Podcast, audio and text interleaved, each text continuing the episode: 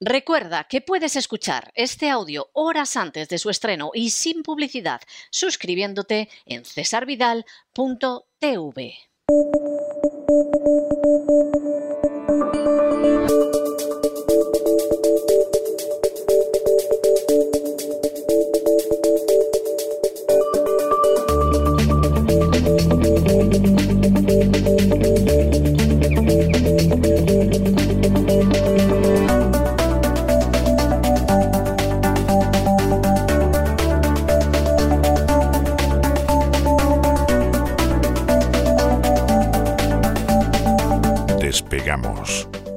Lorenzo Ramírez. Corremos raudos y veloces hacia nuestro avión, atravesamos el umbral, nos tiramos en plancha sobre los asientos, nos abrochamos los cinturones, despegamos y nos vamos elevando por los aires hasta alcanzar nuestra altura y nuestra velocidad de cruz. Don Lorenzo, ¿qué hace usted con esa cachava en la mano, con ese callado de pastor? ¿Se va a dedicar usted al pastoreo y, va a dejar estas cosas? No lo haga, que anda diciendo el ministro unas cosas sobre, sobre el, cuidado del ganado, que, de verdad... Pastor, yo sé que aquí le pagamos mucho menos de lo que se merece, pero yo creo que como pastor no va a ganar más. Usted verá, buenas noches. Buenas noches, don César. No, de pastor solo hay uno. Pastor solo hay uno, ¿eh? y ahí, no, ahí sí que no voy a entrar. O sea, ya lo que me faltaba, don César, es acabar de pastor también. Suficiente tengo con no perderme yo, ¿eh? como para buscar por ahí ovejas descarriadas. Vamos a hablar hoy un poquito del campo. Nuestros amigos del campo estarán diciendo, ya la va a liar otra vez Lorenzo Ramírez, que siempre que habla del campo la lía, ¿verdad? Sí, con razón por otro lado. O sea, no, no se puede decir con razón o sin ella, no, cargado de razón. La verdad es que menudo arranque de año que hemos tenido, ¿verdad? Con esos. Hemos hecho dos despegamos maratonianos, ¿verdad? Hasta la fecha y nos ponemos con este de hoy del, miércoles. Y aquí estamos pues para hacer un repaso ¿no? por la actualidad económica, que la verdad es que está teniendo en enero mucha enjundia. Como sabe usted, don César, enero es un mes que suelen recibir los mercados con subidas, a pesar de que los pobres mortales sufrimos la cuesta, ¿no? Sí, la famosa cuesta de enero. Los gastos navideños, ahí llega uno, ahí empieza a haber inflación, subidas de impuestos que todos los años hay, que si ahora resulta que el niño necesita unos zapatos, madre mía, ¿y ahora qué hacemos? Y nos lo hemos gastado todo en el pavo, ¿no? Y en estas cosas que suceden, ¿no? Pero en las bolsas lo habitual eh, es registrar tendencias alcistas, la verdad, en enero. Por varios motivos, es cuando se ajustan las carteras, cuando se reposicionan los fondos en, los mercados. Especialmente este año el reposicionamiento es mayor, porque eh, prácticamente hemos terminado el año con el anuncio de la Reserva Federal, de la que vamos a hablar hoy también, eh, de que va a ser más agresiva. Y bueno, Powell ayer en el Senado lo que dijo fue que va a ser aún más agresivo de lo de lo agresivo que pretendía ser antes, ¿no? Se habla incluso de cuatro subidas de tipo de interés. Ahora vamos a comentarlo. Pero básicamente lo que suele haber en estos tiempos es un aumento general de la demanda de activos, pues procedente también de las aportaciones periódicas que hacen los inversores, con el excedente, lo que haya sobrado del bonus obtenido a fin de año. Los trabajadores normales bueno, normales, medios altos, ¿no? que trabajan en empresas de top, suelen obtener un bonus al final de año. No es como el del el bonus de la agencia tributaria, que los inspectores de la agencia tributaria lo que hacen fundamentalmente es buscar eh, gente que tenga unos ingresos pues, más o menos eh, importantes para crujirles eh, y así, pues, de alguna pasándose la ley por el forro, efectivamente. Bueno, ¿qué le, le, voy a contar a usted, no? Y lo que logran finalmente, bueno, pues es ir directamente a por las personas, ¿no? Que en muchos casos son las que más están aportando, que esto no se suele hablar, no se suele comentar. Realmente, en términos proporcionales, aportan mucho más que el resto. ¿no? Pero bueno, al final, los trabajadores eh, normales, como digo, o que trabajan en grandes empresas y tienen un pequeño bonus, pues suelen también emplearlo en, en aportaciones, en, en, inversiones. ¿no? Y esto se le conoce como el efecto enero, que suele ser muy bueno para las empresas tecnológicas. Y quizás esto explique el final de la jornada bursátil de ayer en Estados Unidos, tras la intervención, como digo, del presidente de la Reserva Federal ante el Comité Bancario del Senado, en el que confirmó pues, que el Banco Central de Estados Unidos pone ahora mismo la inflación por delante del empleo. Yo creo que es la primera vez que lo dice así de claro. Porque antes pero, dicho pero tiene, tiene mucha lógica. ¿eh? Fíjese, que, fíjese, el New York Times se desayuna hoy diciendo que los precios han crecido un 7% hasta diciembre y que no pasaba esto desde inicios de los 80. o sea, aquí se han dado cuenta de que la cuestión de la inflación es seria, porque la cuestión del empleo Hombre, varía mucho de estado a estado, incluso de población en población, pero la y por situación sectores del em- también. y por sectores, pero la Mm. situación del empleo no es mala. Es decir, yo salí, por ejemplo, a dar un paseo el domingo y todas las tiendas, todos los comercios, todos los negocios delante de los que pasaba tenían en el cristal, en el cristal puesto un letrero que era for hiring, es decir, contratamos gente. ¿Eh? Es verdad que la Florida o Texas no es el conjunto del país, es verdad. Pero quiero decir que el empleo, desde muchos puntos de vista, no es un problema tan acuciante, salvo sectores muy concretos en zonas muy concretas. Ahora, eh, la inflación, esto no nos lo quita nadie, ¿eh? y la gente no para de acordarse de la madre del presidente Biden, eso Claro. también se lo digo. De hecho, la, cifra de cierre de tasa de paro de cierre del año de Estados Unidos es del 3,9%. Efectivamente, sí, eh, alguno dirá, bueno, eso es como decir que la media europea es en el 6 o el 7%. Luego hay países como España que tienen el doble. Efectivamente, como usted dice, pues eh, la alegría y la pena va por barrios.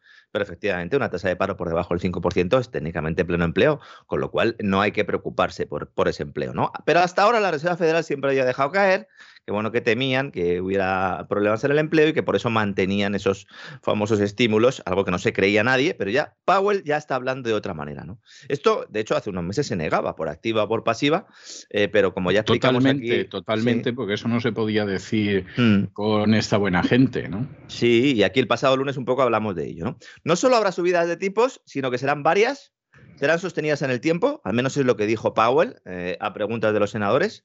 Qué envidia me da, don César, cuando veo cómo se hacen estas cosas en Estados Unidos. Cómo un todopoderoso presidente de la Reserva Federal se le interpela, se le interroga. Esto aquí en Europa es impensable. Es impensable. Sí, fíjese, con todo lo que haya podido deteriorarse la política en Estados Unidos en los últimos años y con cosas que son poco recomendables, etcétera, pero hay una distancia abismal. Y cuando miras España, bueno, ya no es que haya distancia abismal, es que no hay.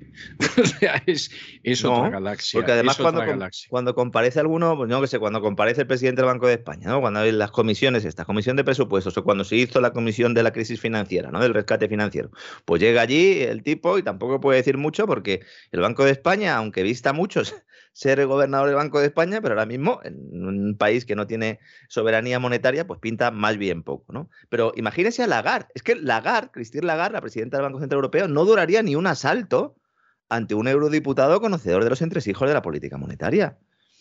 La corralaría y no sabría qué hacer, ¿no? La señora Lagarde. Bueno, ahora mismo ya no se habla de tres, sino de cuatro subidas de tipo de interés, sobre todo después de que Goldman Sachs publicara una nota en la que no solo apunta a este escenario, sino que indica que la Reserva Federal podría comenzar a reducir su balance a partir de julio. Esto eh, es importante, lo voy a explicar porque para que todos nuestros oyentes nos entiendan. ¿no? El balance de un banco central va creciendo según va creando dinero de la nada para comprar deuda. Es como si fuera engordando, ¿no? Ellos a la deuda lo llaman activos, que queda mucho mejor. Está, está bien. Yo es que cada vez que lo Suena voy a escri- mejor, suena mejor. O sea, dentro de lo que es la manipulación del lenguaje, hombre, no cabe la menor duda de que suena, suena muchísimo mejor, vamos. Un activo financiero es la deuda de otro, básicamente. Pero, pero bueno, Eh, deuda, claro, mal. Activo, suena muy bien, ¿no? En el caso de Estados Unidos, que está comprando bonos del Tesoro, la- los tresos, la, la- la deuda del Tesoro norteamericano, de empresas y titulizaciones hipotecarias. Estos supuestos activos van entrando en el balance, van engordándolo y lo que básicamente es alterar los precios al alza, porque se está creando una demanda artificial. Esto es lo que se lleva haciendo en los últimos años, especialmente eh, tras la crisis ¿no? Si se reduce este balance, pues todos esos activos tienen que salir otra vez al mercado, creando oferta artificial. Es decir, primero hay una demanda artificial. Esta oferta no sería artificial del todo porque mm, se ha guardado ahí, ¿no? En ese balance y son los activos que están ahí, pero ef- efectivamente, si esto sale al mercado, pues altera los precios. En este caso, a la baja. Como en el caso de la deuda, la relación entre precio y rentabilidad es inversa, es decir, por un lado va el precio y por otro lado el interés, es completamente inversa, pues cuando se reduce el balance del Banco Central, el precio de la deuda cae y su interés sube. Por eso estamos viendo que el, el Treasury a 10 años, el bono del Tesoro norteamericano, está subiendo y está en unos niveles muy altos, ¿no? Está en torno del 1,8%, ¿no? Es decir, que todos aquellos que tengan deuda en sus carteras o en su balance, si son bancos, en su balance, van a sufrir una depreciación de la misma. Por eso están ven- vendiendo el personal ahora los bonos. ¿m? Claro. ¿Mm? Esto tiene un efecto recesivo, efectivamente, ¿no? Entonces, esto se va a producir seguramente a partir de julio, pero como ya lo sabemos nosotros, ¿ya? ¿Por, qué? Pues porque lo dicen los bancos de inversión, porque la propia Reserva Federal lo deja caer, el efecto ya se empieza a producir. Entonces, en la política monetaria, cuando ya digan subimos tipos o cuando ya empiezan a reducir el balance, pues ya estará descontado, porque el proceso ha empezado ahora. Por eso es tan importante tener en cuenta los tiempos, ¿no? Claro, lo normal cuando se produce todo esto es que las bolsas, la renta variable, pues sufra también porque se acabe la droga y el doping monetario. Pero como digo, ayer Wall Street arrancó con caídas, pero al final de la sesión el mercado se dio la vuelta. Hay volatilidad, hay miedo en Wall Street, don César. Ahora mismo hay miedo en Wall Street. Alguno al acabar el año está más que asustado al ver lo que han sucedido con determinadas cotizaciones. Algunos hablan de ruptura en falso. No sé si es adecuado este término. Eh, esto me ha recordado un poco a lo de la marcha atrás, ¿no? Que se utilizaba antes para, para no tener hijos, ¿no? Lo de la ruptura en falso, ¿no? Que funcionaba, funcionaba regularmente, ¿eh? funcionaba regularmente. Funcionaba como lo de la, como lo de la rana, ¿no? Como la famosa prueba de la rana, ¿no? Funcionaba regularmente y mal. Yo creo que menos todavía. Yo creo que menos, pero bueno. Bueno, en algún curso eh, prematrimonial le puedo asegurar yo, don César, y no soy tan viejo que era lo que nos recomendaban nuestros queridos amigos. Bueno, lo que está claro es que todo el mundo mira cómo el globo está llegando a su máximo tamaño. ¿Le queda mucho para explotar? No lo sabemos. Esto es como cuando mi hijo me ve en la fiesta de cumpleaños y empieza a soplar, empieza a soplar. Él enseguida es muy miedoso y enseguida se esconde detrás del sofá, ¿no? Le digo, bueno, todavía me queda medio globo por hinchar, pero él ya sabe que va a explotar. Pues estamos en una situación un poco parecida, ¿no? Hay mucho nerviosismo. Este nerviosismo no sé si será capaz de vencer el efecto enero que comentábamos antes, pero evidentemente los movimientos eh, en los mercados los tenemos que ver desde, desde esta óptica, ¿no? Powell compareció en el Senado porque esta intervención forma parte del proceso de reelección para su segundo mandato como máximo responsable de la Reserva Federal. Y es un acto durante el cual planeó una cuestión que supone un escándalo para la credibilidad del Banco Central y sobre todo de su independencia. Momento complicado eh, eh, para, para, tener escándalos. ¿no? Y me estoy refiriendo a la dimisión de su vicepresidente, eh, Richard Clarida, o Clarida, que dimitió el lunes después de que le pillaran junto a otros directivos de la institución, algo que avanzamos aquí también, pues realizando operaciones de compraventa de acciones justo en febrero de 2020 a las puertas de la pandemia covidiana, ¿eh? lo cual pues está siendo investigado pues por si realizó estas operaciones con información privilegiada. Hombre, si alguien tenía información privilegiada, eh, era él. Está el presidente del gobierno, ¿no? Nancy Pelosi, porque Nancy Pelosi también, también tela, y luego este, ¿no? Bueno, Jerome Powell y el vicepresidente, porque este tío era la mano derecha de Powell, era conocedor en aquel momento del plan que preparaba la propia Reserva Federal para dotar de liquidez al mercado, un mercado que la gente se ha olvidado, vuelvo a repetirlo, ya había dado señales de alarma meses antes. En el tercer trimestre de 2019 se produce una crisis de liquidez eh, eh, espectacular en Estados Unidos que hizo temer a la Reserva Federal que se pudiera producir una recesión eh, previa crisis financiera. Nosotros creo que dedicamos dos programas a contarlo, aquí nos despegamos, uno seguro, pero creo que fueron dos. Y entonces, ¿qué hizo la Reserva Federal? Pues empezó a rescatar por la puerta de atrás al sector financiero, utilizando el mercado repo mediante pues, un manguerazo de liquidez a corto plazo para evitar el crack del sistema financiero. Ahora lo que está haciendo es drenar de liquidez ¿eh? periódicamente todos los días ¿eh? este mercado. ¿no? Entonces llegó el COVID. Qué oportuno, ¿verdad? Y la Reserva Federal sacó todo el arsenal de estímulos, los mal llamados estímulos, y entonces algunos directivos de la institución, como el vicepresidente, el que ahora ha dimitido, pues hicieron el negociete, ¿no? Y también, efectivamente, congresistas de Estados Unidos, entre ellos la propia Nancy Pelosi, ¿no? Cuyo marido, pues es un inversor profesional. Eh, no sé si decir de rancio bolengo, pero bueno, que se ha forrado también con todo esto, ¿no? Hay una fecha que es especial Estoy investigando un poco esto y es que es, que es una vergüenza. 24 de febrero de 2020. ¿Mm? Ese día, este tipo, el vicepresidente de la Reserva Federal, bueno, todavía no ha dimitido, presentó su carta de dimisión y dimite el 14 de enero. Es una dimisión un poco en diferido, ¿no? Como la de, como la de ¿no? Pero este tipo, lo que se sabe es que realiza operaciones el 24 de febrero de 2020 eh, por un importe de entre 1 y 5 millones de dólares. Dirá usted, oiga, pues mm, la horquilla es un poco amplia, ¿no? Bueno, es que en la documentación hecha pública por el propio tipo, el funcionario solo manejaba estos rangos. O sea, imagínese, ¿no? Decía, bueno, entre 1 y 5 millones de dólares. Yo no sé este hombre cuánto dinero tiene en realidad, pero desde luego, ¿eh? estábamos hablando de acciones de un fondo de inversión. El funcionario, el vicepresidente de la Universidad Federal, recompra en tres operaciones ese mismo paquete que había vendido, la recompra días después, el 27 de febrero, tres días después, ¿no? A pesar de que en ese momento los mercados vivían horas de alta incertidumbre, nerviosismo, porque ya se estaba viendo que ya el tema de la pandemia pues, era importante, ¿no? Y la recompra de acciones se hizo horas antes de que Powell, jefe y amigo de este tipo, porque además son amigos, anunciara en un comunicado que el Banco Central estaba siguiendo de cerca el desarrollo de la economía y que estaba lista para actuar si era necesario. Dos semanas después es cuando se lanza el paquete de medidas para ralentizar el golpe del virus o de la gran reclusión o de las medidas de restricción en los mercados. ¿no? ¿Qué pasa entre el 24 de febrero y el 27 de febrero?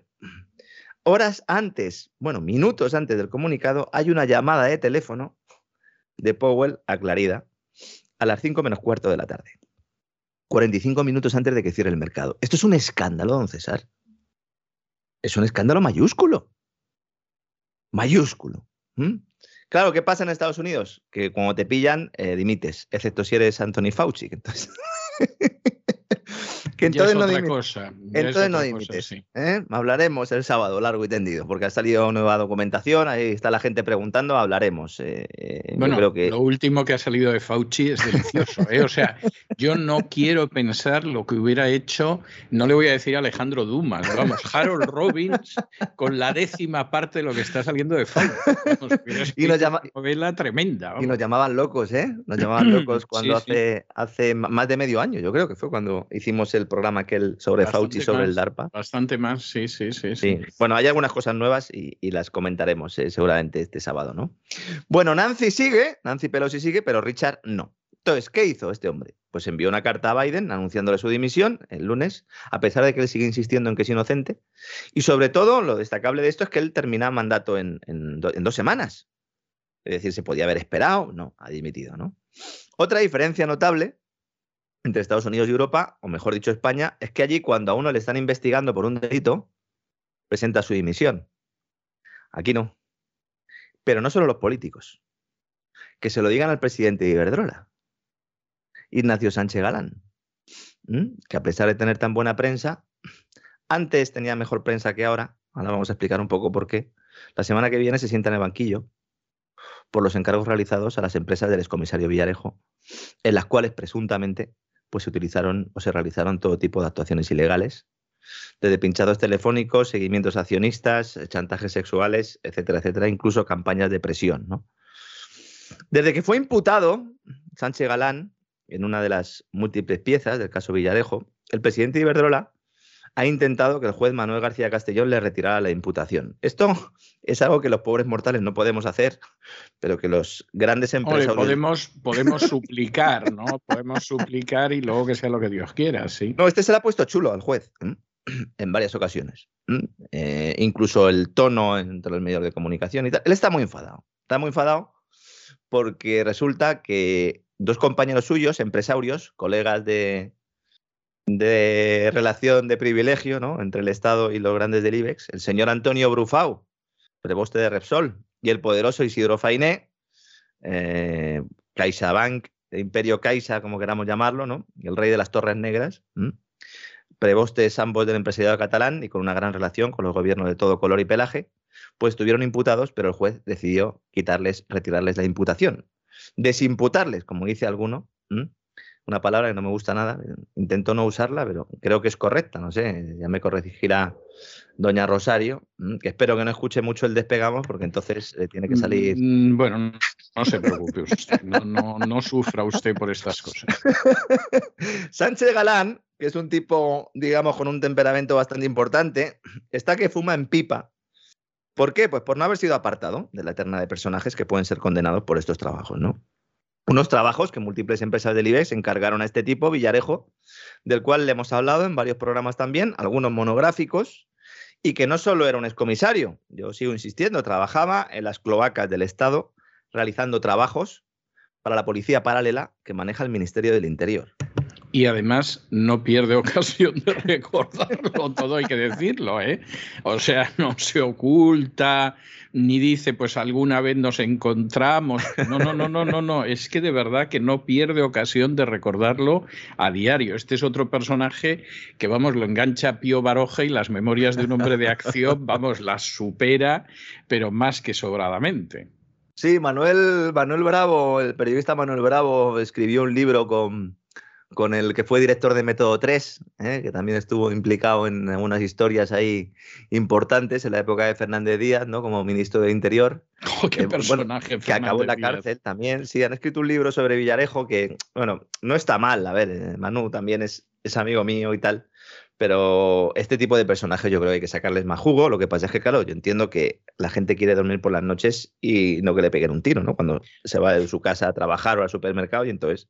Pues que atropelle una moto o cualquiera de estas cosas que, son muy desagradables, sí, sí, sí. No, y Fernández Díaz es un personaje muy siniestro. Creo que sigue escribiendo en La Razón a diario. No, no sé si hace muchas cosas a diario. Escribe, pero, pero vamos, sigue escribiendo y además cobrando, ¿no? Lo cual es la razón. Eh, no crea usted que no es un mérito y sé yo de lo que hablo.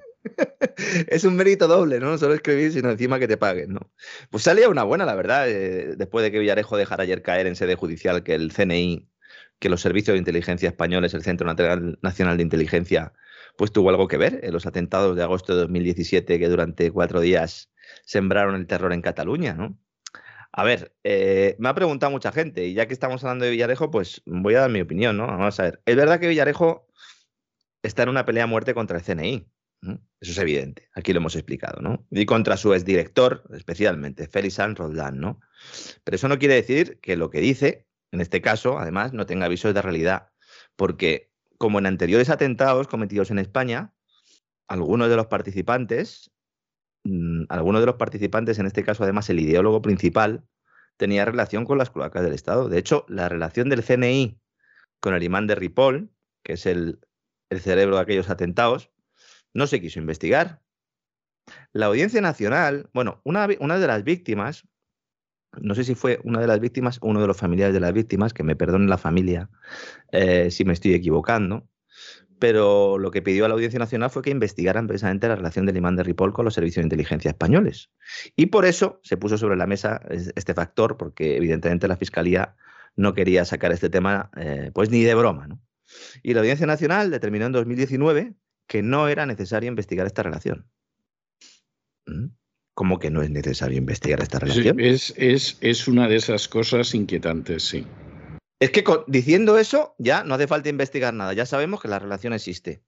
Porque si no, la querrían investigar. Porque, y no la investigan, ¿por qué? Pues por razones de Estado. Es que hasta el diario El País apuntó esa dirección y llegó a publicar que el CNI confirmaba su relación con el tipo este, Abdelbaki Es Sati, se llamaba, cuando este estaba en prisión en Castellón en 2014. Según difundió el, diario de Prisa, ¿eh? este hombre fue confidente de los servicios secretos, al menos mientras estuvo en la cárcel. Sí. Horas más tarde, el país eliminó la noticia de la página web eh, sin dar explicación alguna. Yo estas cosas de verdad que no las hagan, porque es que canta más. Sí, sí, yo creo que efectivamente si no, si no lo tocas, perdón, si no lo tocas, es posible que la gente no se dé cuenta, porque a fin de cuentas tampoco se lee exhaustivamente los periódicos, no se enteren y no pasa nada, pero lo quitas y es peor. Sí, sobre todo porque si lo dejas, pues eh, alguno puede decir, ah, es desinformación de los servicios de inteligencia. Y puede serlo.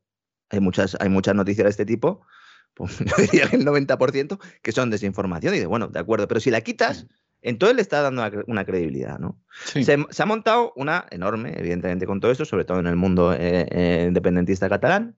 Y hoy Villarejo volvía a comparecer, porque claro, está el juicio. Ya no es que esté compareciendo en el Congreso, está compareciendo. De, todas formas, eh, discúlpeme que le interrumpa, pero están pasando unas cosas en los últimos días en relación con las cloacas del poder tremendas. Por ejemplo, he visto un Twitter de un sujeto que por lo visto me bloqueó hace tiempo, todavía no sé por qué, porque yo nunca he hecho comentarios en, su Twitter, en el que dice que cuando él dijo que los servicios de inteligencia eran los que habían, eh, que, que, los atentados del 11M se debían a servicios de inteligencia, que los tontos lo negaron.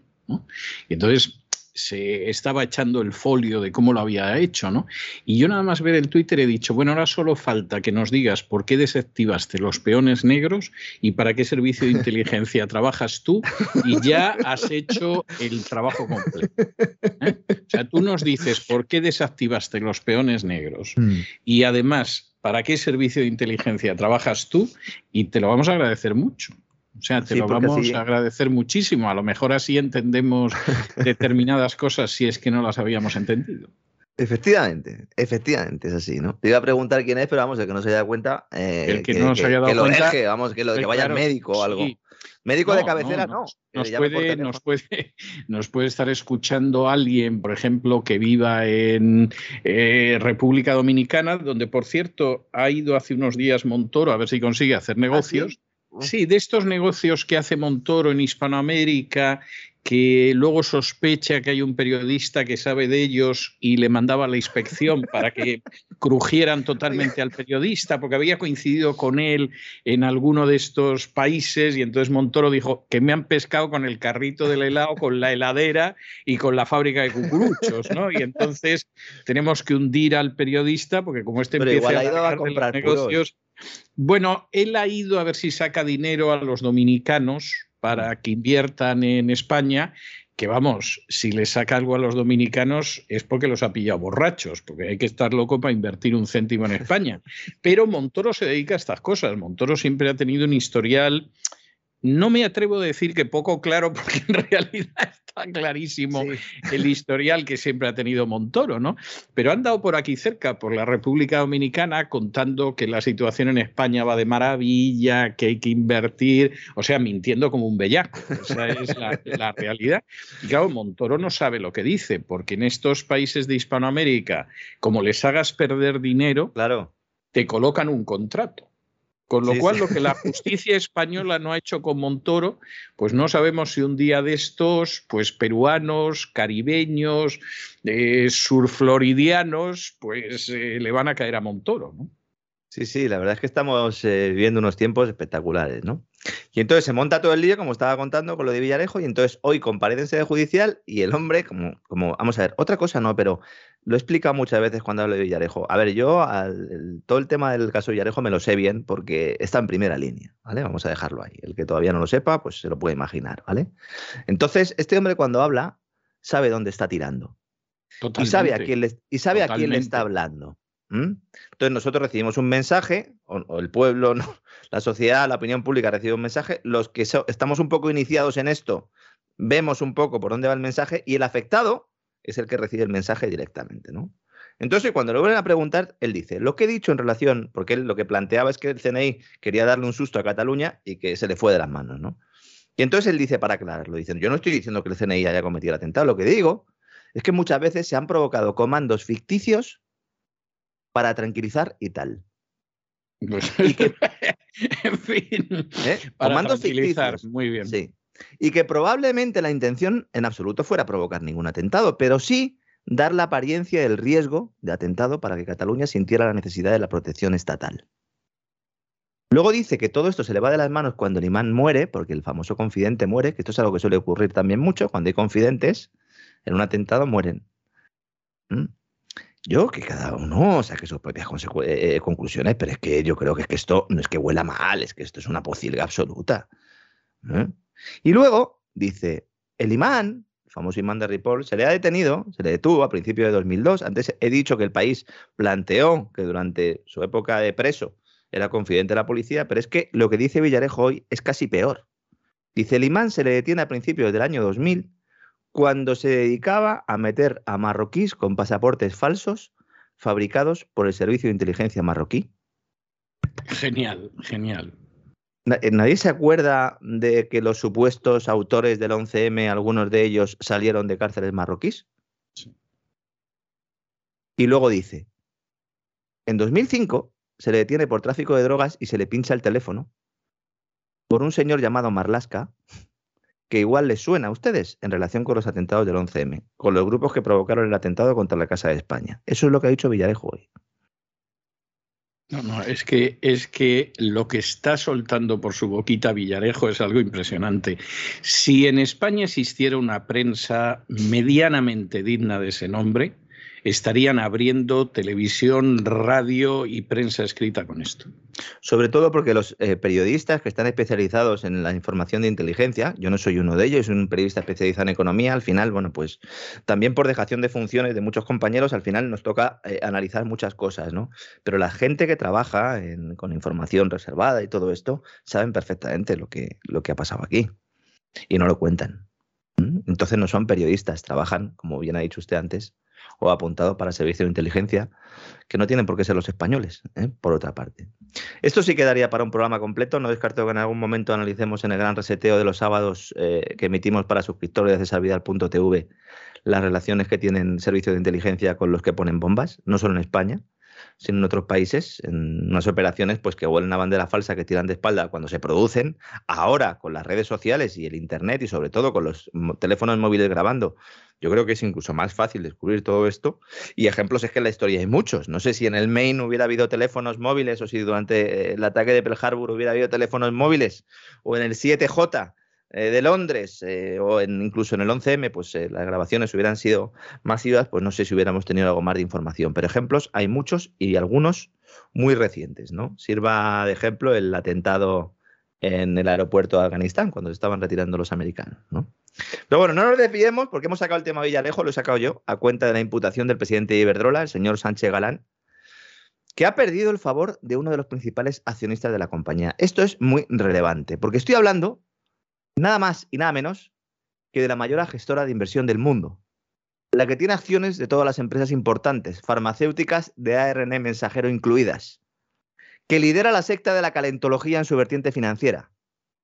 Efectivamente, Estoy hablando de BlackRock, de la Roca Negra, que lleva tiempo reclamando a Sánchez Galán que ceda una parte del poder ejecutivo, que nombre un consejero delegado, porque es que en la actualidad el señor Sánchez Galán es presidente y consejero delegado, las dos cosas. ¿eh?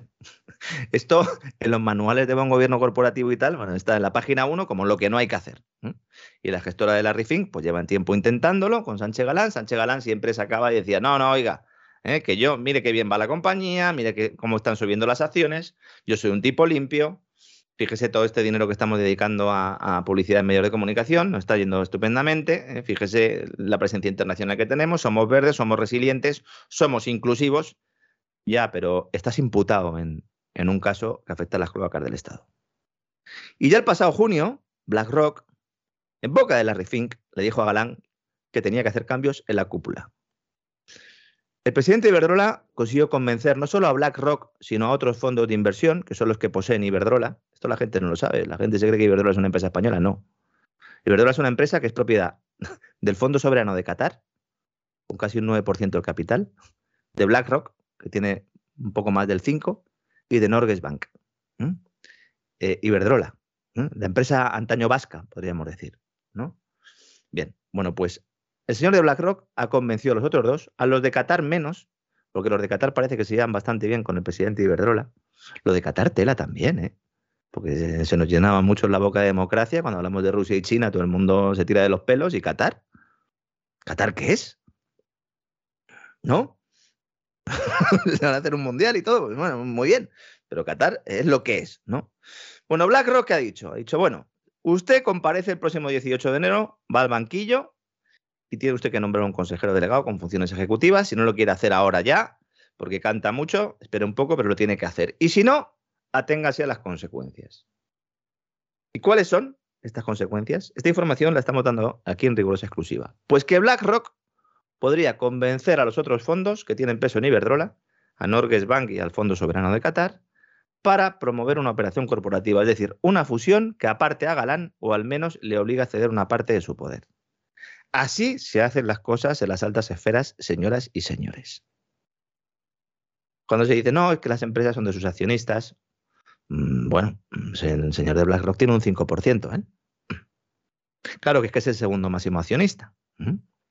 Claro, como se podrá imaginar, don César, Pues esto ha hecho saltar las alarmas, no solo en el Consejo de Administración de Iberdrola, sino en el Palacio de la Moncloa, evidentemente, y hasta en los despachos del propio CNI. Porque este plan ha llegado incluso a oídos de los servicios de inteligencia española que temen que una empresa de fuera de la Unión Europea pudiera controlar esta compañía que es estratégica no solo para los intereses de nuestro país, sino para los intereses, yo creo que de, esa nueva economía, de esa nueva generación, de esa Next Generation EU, en la que estamos todos eh, inmersos de forma obligada y de la que hablamos largo y tendido ayer, ¿no? Cuando hablamos de energía, ¿no? Por cierto, que no se me olvide, lo tengo aquí apuntado en un papelito. Antes hemos hablado de Félix San Roldán, el que era director del CNI, el que mantiene una pelea a muerte con Villarejo. Pues bien, el trabajo de San Roldán actualmente es asesor especial del presidente de Iberdrola. Es fantástico, ¿eh? es algo casi erótico, es, tremendo. Hombre, yo si fuera galán habría hecho lo mismo. Yo habría dicho, a ver, ¿a quién quiere el asesor? A este. evidentemente, ¿no? Nada mejor que tener a este tipo al lado, con todo el jaleo que tienes encima, y dices, no, no, yo al del CNI. Claro, porque hasta ahora Galán había resistido a las presiones de los fondos, porque, como digo, ofrecía rentabilidad, solidez, buenas relaciones con el poder, no se hablaba nunca mal de él. Bueno, de hecho se sigue sin hablar mal de él, pero ahora las tornas parecen haber cambiado. Al CNI le preocupa que una empresa extracomunitaria, como digo, quiera hacerse con Iberdrola aprovechando las aguas judiciales revueltas. Ya ha habido una intentona. Y no fue de Estados Unidos, fueron los chinos de tres gargantas. Que quisieron entrar en EDP, la eléctrica EDP, Bruselas paró el golpe pero en el CNI están convencidos de que en realidad el objetivo de Tres Gargantas era Iberdrola. Era EDP para dar un pasito aquí en el mercado ibérico y luego ir por Iberdrola.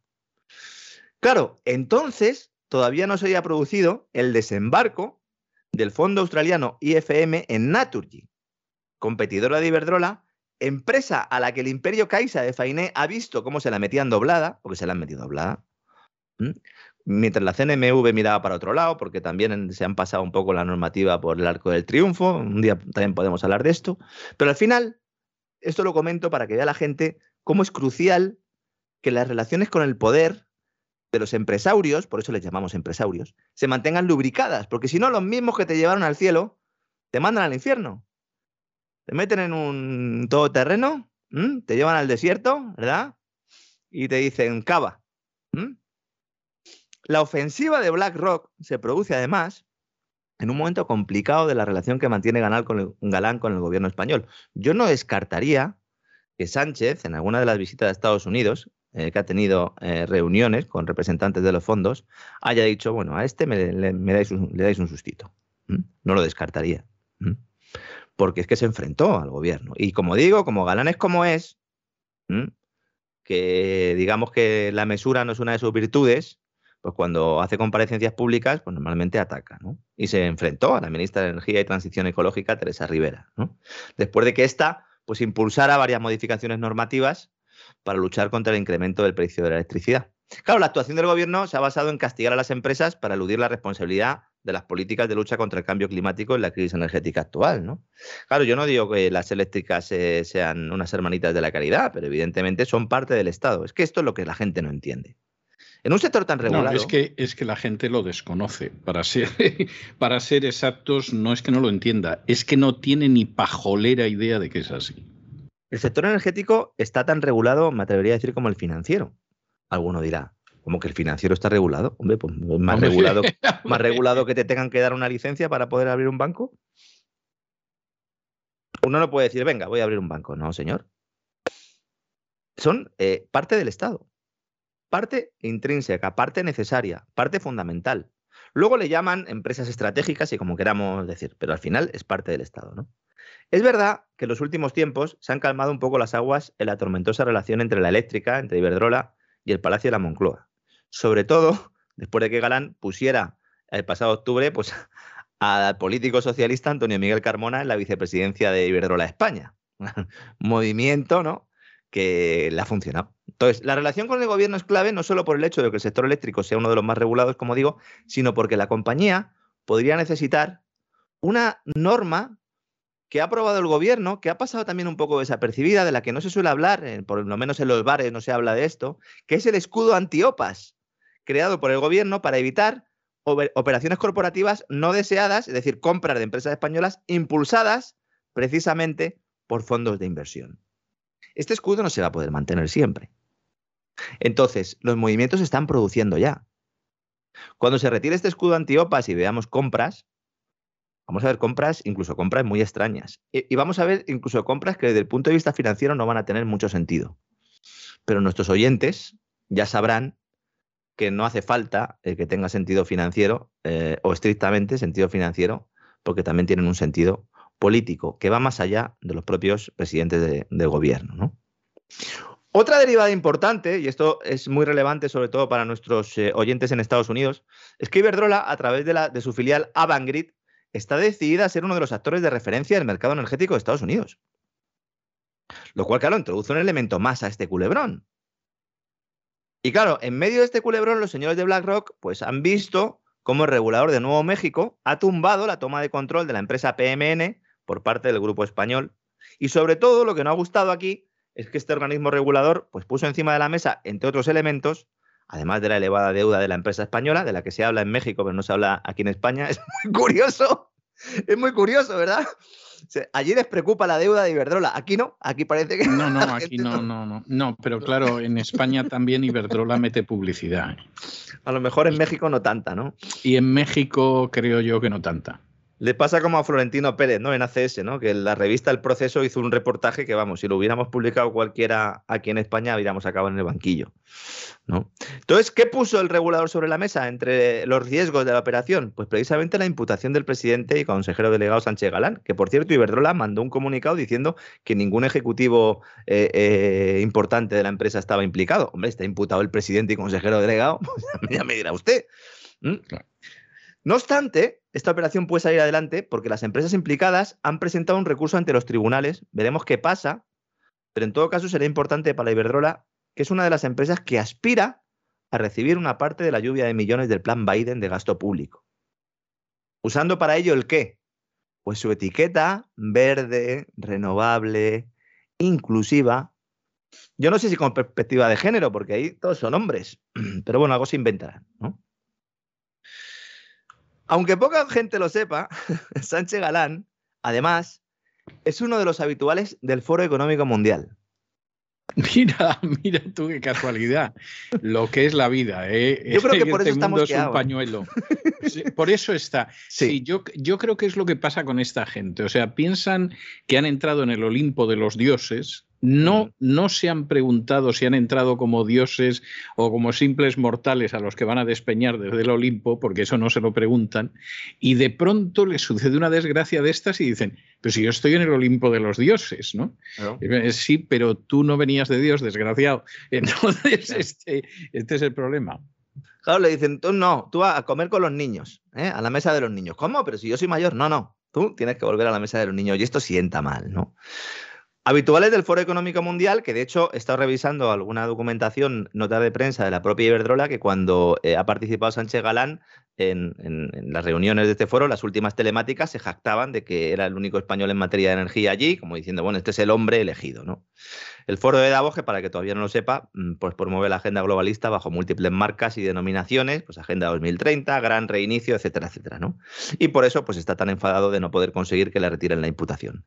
Y eso casi un alumno aplicado.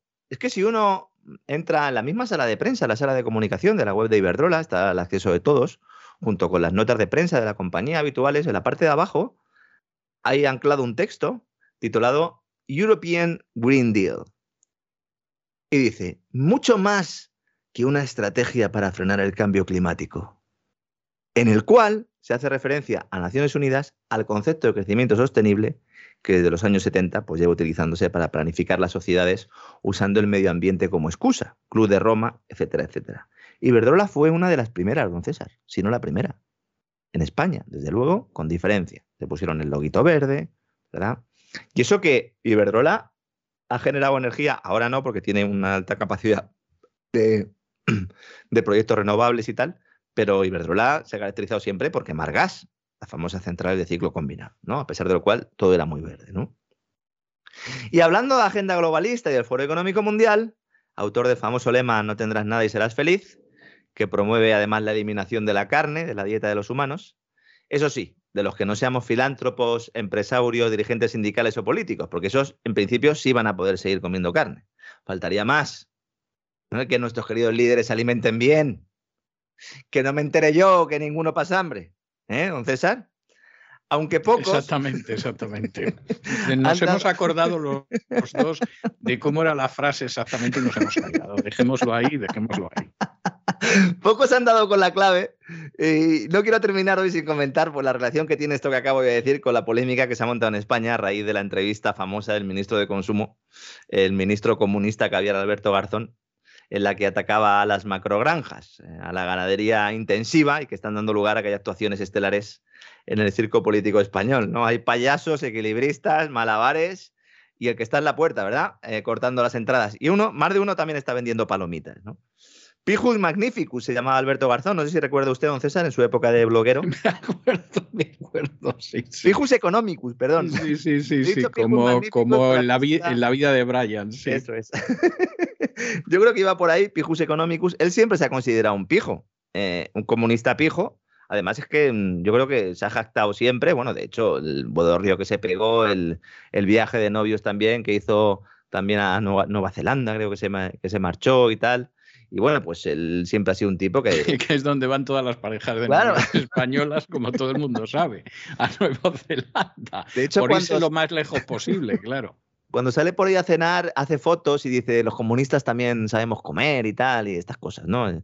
A ver, Alberto Garzón es un señor que se le dio una cartera, eh, pues para intentar justificar de alguna manera el asesinato, ¿no? Que cometió Podemos con Izquierda Unida. Eh, y se le dio algo que era propio, que tenía un rango de Secretaría de Estado, se le hizo ministro y ahora pues saca un poco la patita, porque como hay pelea y está Yolanda Díaz muy crecida, pues él piensa, en su foro interno seguramente solo, que tiene alguna posibilidad ¿no? de, luchar por ese liderazgo de la izquierda, ya digo que este señor es bastante limitado. ¿no? Bueno, ¿qué pasa aquí? ¿Qué sucedió? ¿no? Este señor en The Guardian vino a decir de alguna manera pues, que la ganadería eh, eh, intensiva en, España, esas macrogranjas, eh, pues lo que hacen primero es maltratar a los animales, en segundo lugar contaminar y fundamentalmente dan lugar o generan un producto que es eh, un producto malo y que es una carne mala que exportamos eh, fuera de España. ¿no? Yo no sé si se puede, eh, si puede pensar o si se puede imaginar alguno de nuestros oyentes fuera de España, un político suyo de su país que diga que su producto pues, es una bazofia. Pues aquí en España sucede. ¿no? Pero en medio de este circo nos está poniendo el foco en una cuestión que yo considero que es clave. Nadie se ha preguntado qué pasaría si no existieran este tipo de explotaciones industriales en España. Imaginemos, imaginemos que, se cerraran. Imaginemos que se cerraran, que todos nos pusiéramos de acuerdo y se cerraran. Pues la carne producida en estas macrogranjas las importaríamos de otros países, ¿no? Y entonces, esto, ¿y qué pasaría? Pues que esto perjudicaría a ese sector primario que dicen los políticos querer proteger, castigando además precisamente a comunidades autónomas y regiones con poca capacidad de crecimiento económico.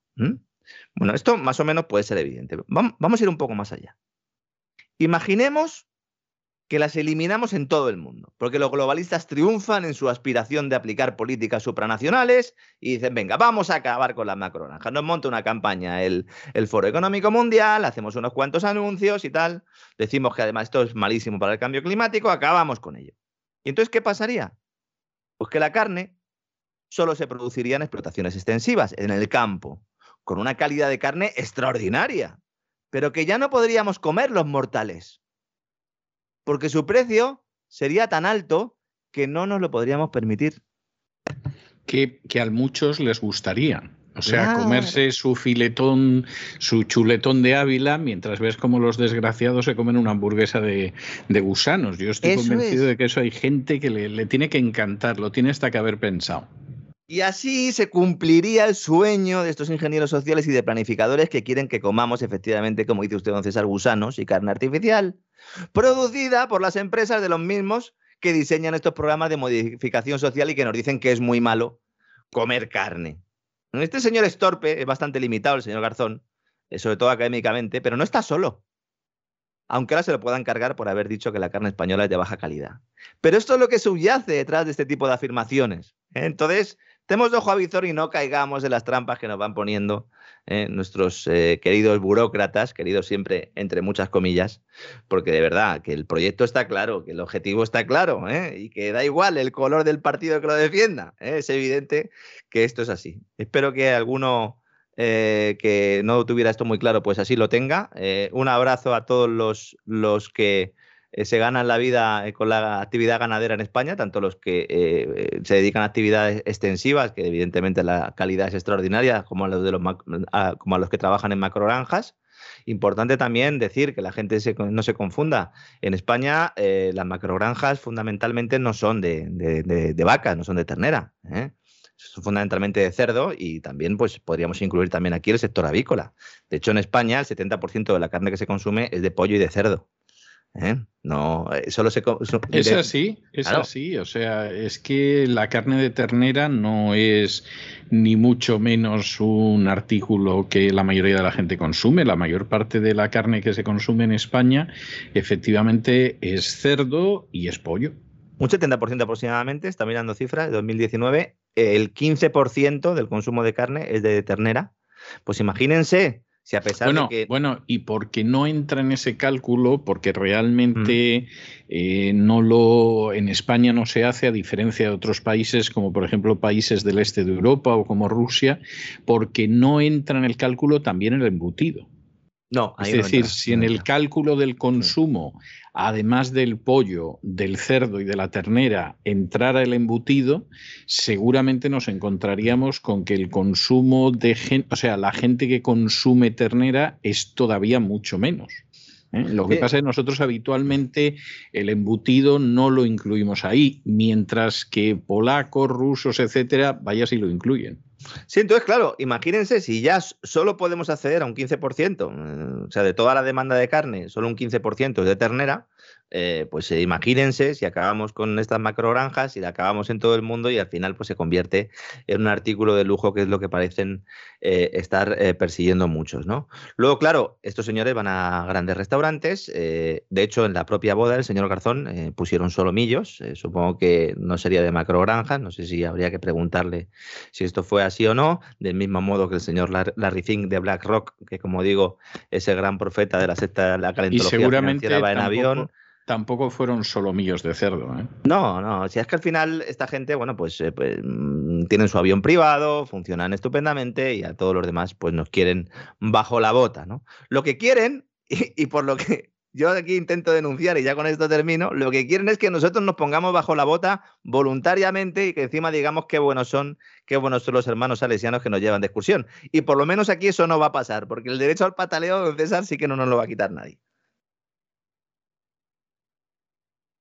No, no, de eso a mí no me cabe la menor duda. yo creo que a muchísimo más que, al pataleo, vamos. O sea, lo que hacemos a diario va muchísimo más allá de eso. Pero en fin, bueno, en cualquiera de los casos, yo creo que el viaje de hoy, el vuelo de hoy ha sido cumplido. Hemos hablado de multitud de cosas, hasta de películas de espías y de atentados de falsa bandera. Vamos, yo es que al despegamos me pasa como con el gran reseteo, que es que le, sacamos un. Bueno, le saca usted un partido a, las situaciones que verdaderamente es espectacular. O sea, es de eso que te dan muchísimo más de lo que has comprado. ¿no? has comprado un paquete en el supermercado y resulta que dentro del paquete hay media docena de paquetes más. En fin, recupere usted fuerzas para el vuelo de mañana y mañana nos encontramos. Don Lorenzo, un abrazo muy fuerte. Un fuerte abrazo, don César.